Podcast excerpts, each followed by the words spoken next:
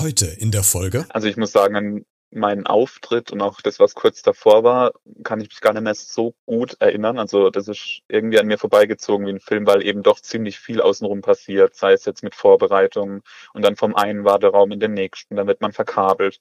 Und irgendwann stand ich eben dann vor dieser Videowall und ich glaube, ähm, das Einzige, woran ich noch gedacht habe, war, ähm, hoffentlich verpasse ich den Einsatz nicht. Also, weil ähm, da gibt's dann tatsächlich keine zweite Chance, auch wenn es eine Aufzeichnung ist. Aber es ist jetzt nicht so, dass sie sagen, okay, du hast den Einsatz verpasst, lass nochmal von vorne beginnen. Da ist dann doch äh, ein One-Take, ja. Hallo und herzlich willkommen zu dieser neuen Podcast-Folge. Der erste Eindruck ist ja häufig der wichtigste. Nach den ersten paar Sekunden wird es schwer, beim Gegenüber die Meinung, die er von mir hat, diese wieder zu ändern. Das zumindest ist die Aufgabe der Teilnehmer der Gesangsshow The Voice of Germany, die in diesem Jahr zehnjähriges Jubiläum feiert. Sie müssen also die Teilnehmer, die Coaches davon überzeugen, dass ihre Stimme besonders gut und außergewöhnlich ist, auch wenn die Juroren zuerst eventuell etwas skeptisch sind. Wird also mal Zeit, äh, auch auf aufgrund des Jubiläums ein wenig Backstage der Show zu schauen, machen wir. Zusammen mit einem sehr außergewöhnlichen Talent, der dieses Jahr mitgemacht hat. Er nimmt uns mit hinter die Bühne und berichtet uns, was alles so im Vorfeld passiert und natürlich Backstage natürlich so abgeht. Es gibt eine Menge zu bereden. Jetzt hierbei. Beredet. Der Talk mit Christian Becker. Heute zu Gast. Hallo, ich bin Marcel Kerwecker. Ich bin 25 Jahre alt. Ich komme aus Oberkrombach, das liegt bei Karlsruhe. Und ich habe bei The Voice of Germany 2020 mitgemacht. Warum hast du überhaupt bei dieser TV-Show mitgemacht? Also, um ehrlich zu sein, habe ich die Show an sich so nie so von Anfang bis Ende verfolgt.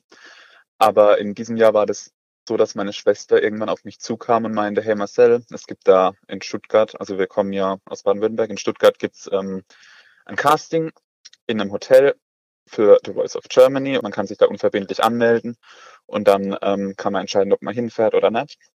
Und so kam ich dann da drauf und ich habe mir das dann die ganze Zeit ein bisschen hin und her überlegt und bin dann irgendwann abends an einem Dienstagabend im Februar nach Stuttgart gefahren. Genau.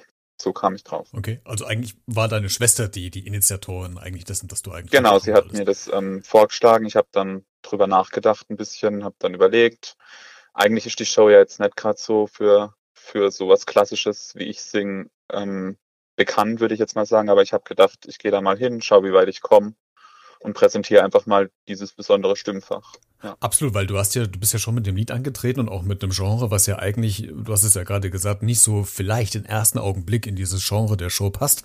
Äh, du hast Denk an mich gesungen von, äh, von Turm der Oper, aber im Grunde war das doch eigentlich ein genialer Schachzug, weil du stehst ja somit ja völlig aus der Menge derer heraus, die da singen, ähm, weil das ja was ganz, ganz, ganz anderes ist. Ähm, hattest du dir nicht da vielleicht doch überlegt, man kann es ja jetzt vorwegnehmen, du bist ja leider nicht weitergekommen, aber dass das nicht deine Chancen vielleicht doch mehr erhöht als senkt? Am Anfang ehrlich gesagt nicht, weil ich eben gedacht habe, ich fahre da jetzt mal nach Stuttgart und schaue, was die sagen. Also da trifft man ja dann zuerst auf nicht prominente Vocal Coaches ähm, und will mir einfach mal anhören, was auch Leute aus dem Pop-Bereich zu so einer Stimme sagen. Und als ich dann aber von Runde zu Runde weitergekommen bin, habe ich gedacht, okay, schauen wir mal, wo es jetzt, wo es jetzt hingeht. okay, was, was macht denn für dich der, der Reiz dieser Show aus? Was ist für dich das Besondere, wo du sagst, das hat mich dann äh, im Endeffekt doch dazu bewogen, da mitzumachen? Also ich finde, der Reiz der Show macht aus, dass eben die Stimme im Mittelpunkt steht. Und wenn man so vergleicht mit anderen Formaten, merkt man auch, dass das ein ganz anderes Niveau hat. Also gerade die ganzen Mitkandidaten, die mit mir da, da waren in dem Hotel und bei den Aufzeichnungen und auch die, die nicht gedrückt worden sind. Also wir haben schon uns gegenseitig so ein bisschen beim Üben zugehört.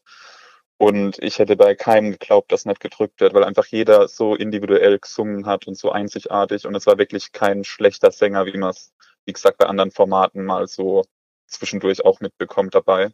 Und ich finde, das macht den Reiz der Show aus, weil man wirklich auch ernst genommen wird und nicht vorgeführt oder ähnliches. So, so ein Casting, wir als äh, Zuschauer, ich meine, diese äh, Folge oder diese, diese Show gibt glaube ich, jetzt zehn Jahre. Ich glaube, es ist ein Jubiläums. Staffel, glaube ich, dieses Jahr. Deswegen sind noch ein paar All-Stars dabei.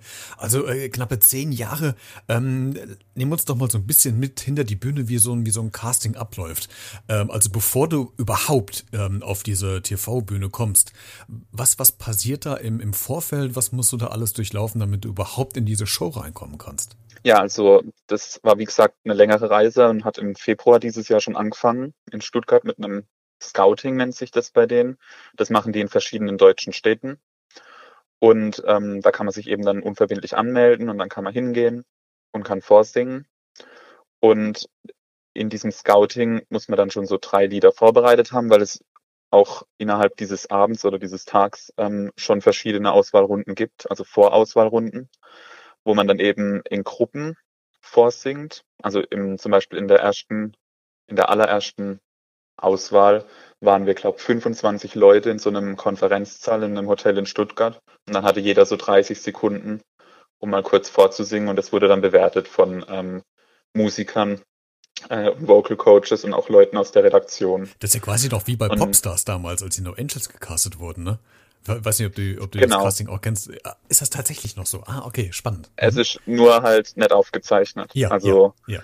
die Aufzeichnungen kommen erst viel, viel später, weil man muss dann eben in diesem Scouting die Vorauswahlrunden so ein bisschen schaffen. Und am Ende, also das waren drei bei mir, und am Ende steht dann noch ein Interview, wo dann auch so ein bisschen die von der Redaktion dich kennenlernen wollen und ja, halt schauen, wer, wer hinter der Stimme steckt. Und dann ähm, muss man erstmal warten ein bisschen. Und irgendwann kommt dann eventuell die Nachricht, dass man weiter ist oder nicht. Und wenn man weiter ist, dann ist es normalerweise so, dass man dann schon nach Berlin eingeladen wird und ähm, da dann nochmal vorsingen muss, also nochmal eine Runde, wo, äh, die vor den Blinds stattfindet. Allerdings ist das aufgrund von Corona dieses Jahr alles äh, ausgefallen, beziehungsweise wird ersetzt durch ähm, Online ähm, Gesangsvideos übers übersenden und auch Interviews, die nochmal geführt werden. Also die wollen dich dann noch mehr kennenlernen. Lief alles online. Und das hat sich dann alles gezogen bis ähm, Mitte, Mitte Juli. Und da gab es dann die Nachricht, okay, man ist in den Blinds. Und dann geht man nochmal hin, genau, und dann wird man nach Berlin eingeladen und dann hat man da so ein, zwei Studiotage, wo man dann ein bisschen gebrieft wird und auch schon die ersten Proben mit der Band hat und nochmal ein Vocal Coaching hat. Und dann irgendwann kommt der Aufzeichnungstag und das war dann bei mir Ende Juli. Das heißt, es ist ja schon sehr, sehr aufwendig, was im, im Vorfeld passiert. Und ähm, spannend finde ich auch sehen, dass du ja vor dem eigenen, vor der eigentlichen Blind Auditions ja nochmal auch ein Coaching bekommst und die sich anscheinend ja wirklich Zeit nehmen, dich äh, für diesen vor, äh, Auftritt äh, vorzubereiten. Ähm, und wenn man dann im Fernsehen sieht, dass man hinter dieser riesigen Videowall steht und man weiß, oh Gott, in ein paar Sekunden geht dieses Ding auf, ich gehe raus auf die Bühne, äh, Corona-bedingt äh, weniger Zuschauer vielleicht als sonst. Ähm, die, die Scheinwerfer sind auf mich gerichtet, diese roten Stühle mit den Juroren stehen vor mir. Was schießt einem da alles durch den Kopf oder ist da völlige Leere bei dir? Also ich muss sagen, meinen Auftritt und auch das, was kurz davor war, kann ich mich gar nicht mehr so gut erinnern. Also das ist irgendwie an mir vorbeigezogen wie ein Film, weil eben doch ziemlich viel außenrum passiert, sei es jetzt mit Vorbereitungen und dann vom einen Warteraum in den nächsten, dann wird man verkabelt.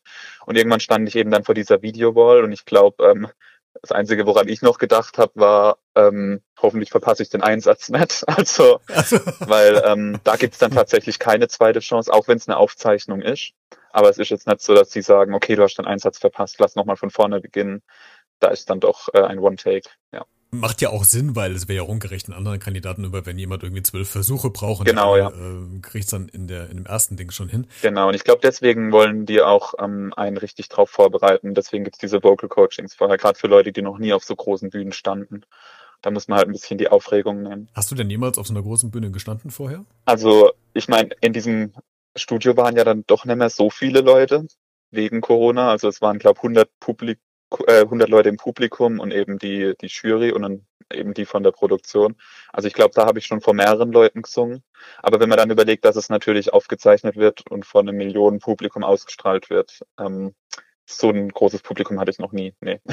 Du, du warst ja einer der, der wenigen Kandidaten, die äh, ja hinter einem Vorhang ähm, performt haben. Normalerweise steht man ja offen auf der Bühne, das heißt, das Publikum sieht dich, die Jury natürlich nicht. Ähm, diesmal war es aber so, dass der äh, größte Teil des Publikums dich ja auch nicht gesehen hat.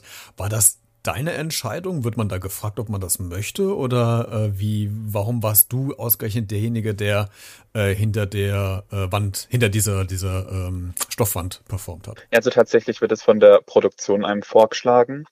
Und ähm, als Erklärung war dann da, dass sie das halt bei Kandidaten machen, bei denen sie finden, dass die Stimme nicht zum Aussehen passt. Und wenn das dann jemand so sagt zu mir, dann ist das natürlich im ersten Moment sehr logisch für mich, dass es dann, also wenn nicht ich, wer, wer dann? Und ähm, man will halt dem Publikum dann auch diesen, diesen Blind-Effekt geben. Und ähm, man hat ein Mitspracherecht, aber wie gesagt, also für mich war das alles sehr logisch und dann habe ich mich auch dazu entschieden, ja. Genau, man muss für diejenigen, die deinen Auftritt vielleicht nicht gesehen haben, erklären, dass äh, du als Mann ja wirklich sehr, sehr hoch gesungen hast und äh, selbst die Jury, ich weiß nicht, ob es Ray war, ja auch zwischendurch immer wieder gefragt hat, äh, ist das eine Frau, ist das ein Mann? Also die waren sich ja alle wirklich nicht sicher, überhaupt nicht sicher. Genau. Ja. Ähm, und da war natürlich dann der Überraschungseffekt, der nochmal umso höher, als dann diese Stoffwand runterfällt und äh, du dann dahinter zum Vorstein gekommen bist. Ähm, wenn du aber hinter diesem äh, Vorhang stehst und du siehst ja quasi gar nichts ähm, von dem, was vorne passiert denkt man, während des Auftritts hat sich jetzt schon mal jemand umgedreht, weil dieses, dieses Bassergeräusch hört man ja, glaube ich, im Studio nicht. Das wird ja, glaube ich, irgendwie nachträglich nochmal reingeschnitten, hat mir mal jemand äh, gesagt, der auch nochmal dran teilgenommen hat. ähm, also macht man sich während des Auftrittes schon Gedanken oder ist man da nur so fokussiert, dass man sein, sein Lied performt und blendet alles andere aus? Also tatsächlich ähm, habe ich, glaube ich, alles andere ausgeblendet. Also wie gesagt, ich kann mich nicht mehr genau an alle Einzelheiten meines Auftritts erinnern, weil es an mir vorbeigezogen ist. Aber ähm, der Vorhang ist natürlich nicht ganz lichtundurchlässig und man kann schon erahnen, ob jetzt da, gerade wenn sich jemand umdreht, dann wird ja der Streifen zu zur Bühne ähm, leuchtet ja auf und das hätte man dann schon gemerkt. Also ich wusste schon danach, dass sich niemand umgedreht hat. Hm. Wie enttäuscht warst du in der Situation? Ähm, also wie ich ja schon vorhin gesagt habe, mein, mein Ziel war ja, mein Stimmfach vorzustellen und dass ich das sogar von einem Fernsehpublikum machen durfte, war auf jeden Fall mehr, als ich mir vorgestellt habe.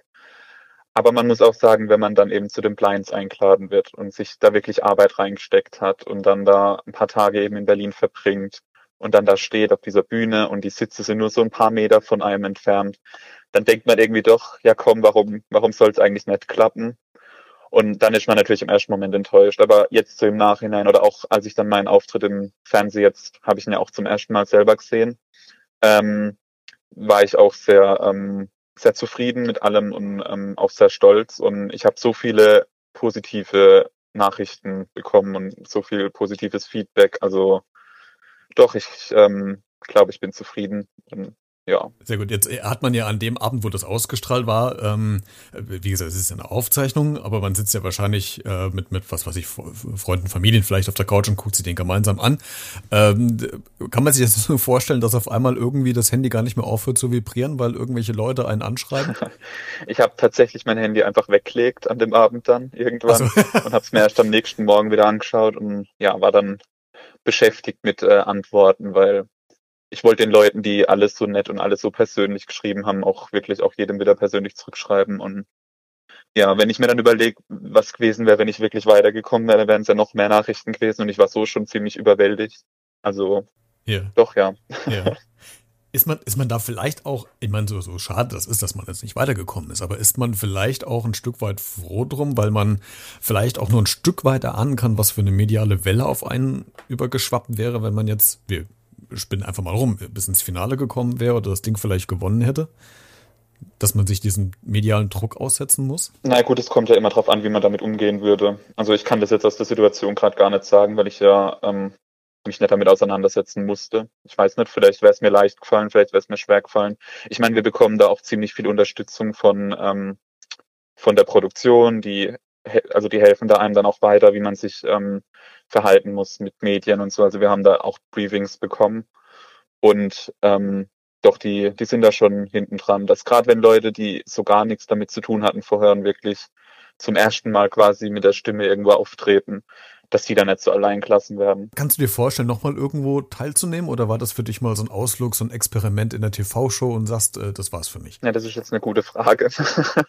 da haben auch ganz viele mir geschrieben, ich soll doch nochmal teilnehmen und so. Und ähm, im ersten Moment denke ich mir natürlich, die Jury, die hat ja ein paar Sachen gesagt. Ähm, also es wurde ja auch viel weg, weggeschnitten, muss man auch sagen. Die können ja nicht alles zeigen. Und das Gespräch war sehr lang und auch ähm, meistens sehr konstruktiv. Und ähm, ich habe mir dann erst überlegt, okay, die haben jetzt auch nochmal bestätigt, dass mein Stimmfach jetzt da nicht so reinpasst. Und wenn dann so ein Ray zu einem sagt, er kann einem jetzt nichts mehr beibringen, weil er halt mit dem Stimmfach nichts anfangen kann, dann überlegt man schon, okay, passt es da rein, soll ich da, soll ich da nochmal antreten oder nicht? Und also ich glaube, das habe ich jetzt alles nochmal offen gelassen. Ich ähm, wird's jetzt im ersten Moment hätte ich gesagt, nee, aber ja, kann sich ändern. Ich weiß nicht. ja, absolut. Man kann sich alle Optionen ja offen lassen. Ähm, genau, ja wenn du, wenn wir so ein bisschen hypothetisch mal wieder ähm, argumentieren, Marcel, wenn du jetzt äh, den Fall gehabt hättest, dass sich alle Stühle umgedreht hätten. Ich meine, diese Frage wirst du bestimmt von den Redaktionsredakteuren auch bekommen haben. Für wen hättest du dich denn entschieden, für welches Team? Also ich glaube, da muss ich erstmal sagen, dass alle Coaches meiner Meinung nach ähm, gut für einen gewesen wären und alle hätten einem was gebracht. Und ähm, ich weiß nicht, wenn ich so, wenn ich so rückblickend jetzt überlege, ich glaube, vielleicht wäre ich zu den Mädels gegangen. Zu weil, also gerade, hm. genau, ich glaube, Steffi, die war ja ziemlich, ähm, ziemlich überrascht von der Stimme und auch dann begeistert danach. Ähm, und ich glaube, Yvonne mit ihrer, mit ihrem Studium könnte mir auch sehr viel mit der Technik beibringen, weil ich glaube, das ist so ein bisschen auf das, wo es bei mir ziemlich ankommt, also die Technik, wie ich meine, meine Stimme nutze. Marcel, letzte, letzte Frage, um, ja. um äh, so ein bisschen bei deiner Stimme noch zu bleiben. Du hast ja eben immer wieder auch gesagt, wiederholt, dass du ja mit einem speziellen Genre äh, Musikfach ja angetreten bist. Warum hast denn du dich, oder erstmal gefragt, was für ein Genre ist es denn? Ist das, ist das Musical, ist das Operette oder ist das, äh, was ist das für ein, für ein Genre? Also ich meine mit Genre ähm, meine ich mein, mein Stimmfach im Sinne von das, also meine Stimme, die heißt ja Countertenor. Das heißt, ähm, ich singe mit meiner Kopfstimme. Also man nennt es auch Falsett. Das heißt, man singt nur mit den Rändern der Stimmbänder. Und ähm, das, damit kann man halt hauptsächlich Lieder singen, die eben von Frauen gesungen werden. Jetzt so in der, genau, sehr hoch. Also ganz früher gab es natürlich die barocken Komponisten, die für Kastraten Lieder ähm, geschrieben haben. Und solche Lieder kann man natürlich auch singen, aber jetzt wenn man es jetzt auf die heutige Zeit überträgt, dann sind es halt so Sachen aus Musical, aus ähm, vielleicht Filmmusik. Ich könnte auch Popballaden, kann ich ganz gut singen. Also gerade für Hochzeiten wird es immer gewünscht. Aber es sind halt hauptsächlich Lieder, die man eher damit verbindet, dass das irgendwelche Frauen singen. Oder man singt halt Lieder, die Männer singen, einfach eine Oktave höher. Ein bisschen höher. Für mich als, als genau. äh, Musikleihe, äh, also ich weiß, dass es eine Bruststimme und eine Kopfstimme äh, gibt, aber äh, kannst du, also äh, vielleicht ein bisschen blöd gefragt, aber kannst du nicht Bruststimme singen und, und, fällst automatisch in die Kopfstimme rein oder, oder entscheidet man sich bewusst für die Kopfstimme? Also das kann man schon steuern. Ich meine, wenn ich jetzt mit dir rede, dann rede ich ja auch in einem, ähm, mit meiner Stimme, die ich nach dem Stimmbruch bekommen habe. Und ähm, ich würde es jetzt mal als Bariton bezeichnen, weil ich glaube, das bin ich. Ähm, aber ich kann das quasi switchen. Das ist wie, wie wenn du jetzt sagst, du F irgend oder du willst irgendeine Frau nacheffen oder nachmachen dann switchst du ja auch in deine Kopfstimme. Und ähm, so kann ich auch hin und her switchen. Okay, um, wann, wann hast du gemerkt, dass du das kannst und dass es wirklich gut gelingt? War, war, war das schon, ist es in die äh, in der Kindheit irgendwie schon aufgefallen oder, oder hat sich es irgendwie entwickelt nach dem Stimmbruch vielleicht auch? Nee, das geht natürlich erst nach dem Stimmbruch. Also in der Kindheit singt okay. man ja als Junge, wenn man singt, dann singt man ja meistens so ein Knaben, Sopran oder sowas. Und irgendwann kommt dann der Stimmbruch und ähm, ich habe das dann gemerkt, das war ja, das ist jetzt knapp sieben Jahre her, ähm, dass ich immer noch oben singen kann und dass das eine ziemliche Kraft bei mir dahinter steckt, die eben andere nicht haben. Und das ist dann diese Veranlagung. Und wenn man das dann ein bisschen trainiert, dann ähm, kommt das raus was ich gezeigt habe. Sehr schön. Und das war ein sehr bewegender Auftritt, äh, den man übrigens bei YouTube äh, nochmal äh, nachgucken kann und äh, nachschauen kann. Ich habe mal recherchiert und da waren die Kommentare auch darunter sehr interessant. Äh, die größte Fehlentscheidung, äh, warum konnte die, äh, die Juroren das nicht sehen? Äh, super Talent. Also äh, da war ja ein Superlativ nach dem anderen da zu sehen in den Kommentaren. Von daher, das ermutigt einem ja dann auch, äh, vielleicht trotzdem auch weiterzumachen. Genau, ja. Ähm, Marcel, vielen Dank, dass du dir äh, Zeit genommen hast. Ja, gern. Um äh, uns so ein bisschen Backstage zu nehmen in der Show The Voice of Germany. Ähm, vielen Dank dafür und dir weiterhin viel Erfolg und Dankeschön. mal gucken, wo wir dich vielleicht nochmal sehen werden. Ja, Mal schauen. Dankeschön fürs Gespräch. Wenn du noch mehr über Marcel erfahren willst, dann schau doch mal kurz in die Show Notes rein, also in die Podcast-Folgenbeschreibung. Da habe ich dir Marcels Instagram-Profilkanal nochmal verlinkt. Da kannst du dir den Teilnehmer von The Voice of Germany nochmal genauer angucken. Wenn du zu dieser Folge noch was sagen willst, dann kommentiere gerne in den sozialen Medien oder schick mir eine E-Mail an b-redet.gmx.de oder aber auch eine Sprachnachricht. Alle Kontaktinformationen findest du auch in der Podcast-Folgenbeschreibung und noch vieles mehr, wie du diesen Podcast unterstützen kannst und so weiter und so fort. Klick einfach mal rein und äh, scroll mal durch diese Podcast-Folgenbeschreibung durch. In diesem Sinne, bleib gesund und munter bis am nächsten Donnerstag zur neuen Folge und vor allen Dingen, das Wichtigste, bleib neugierig.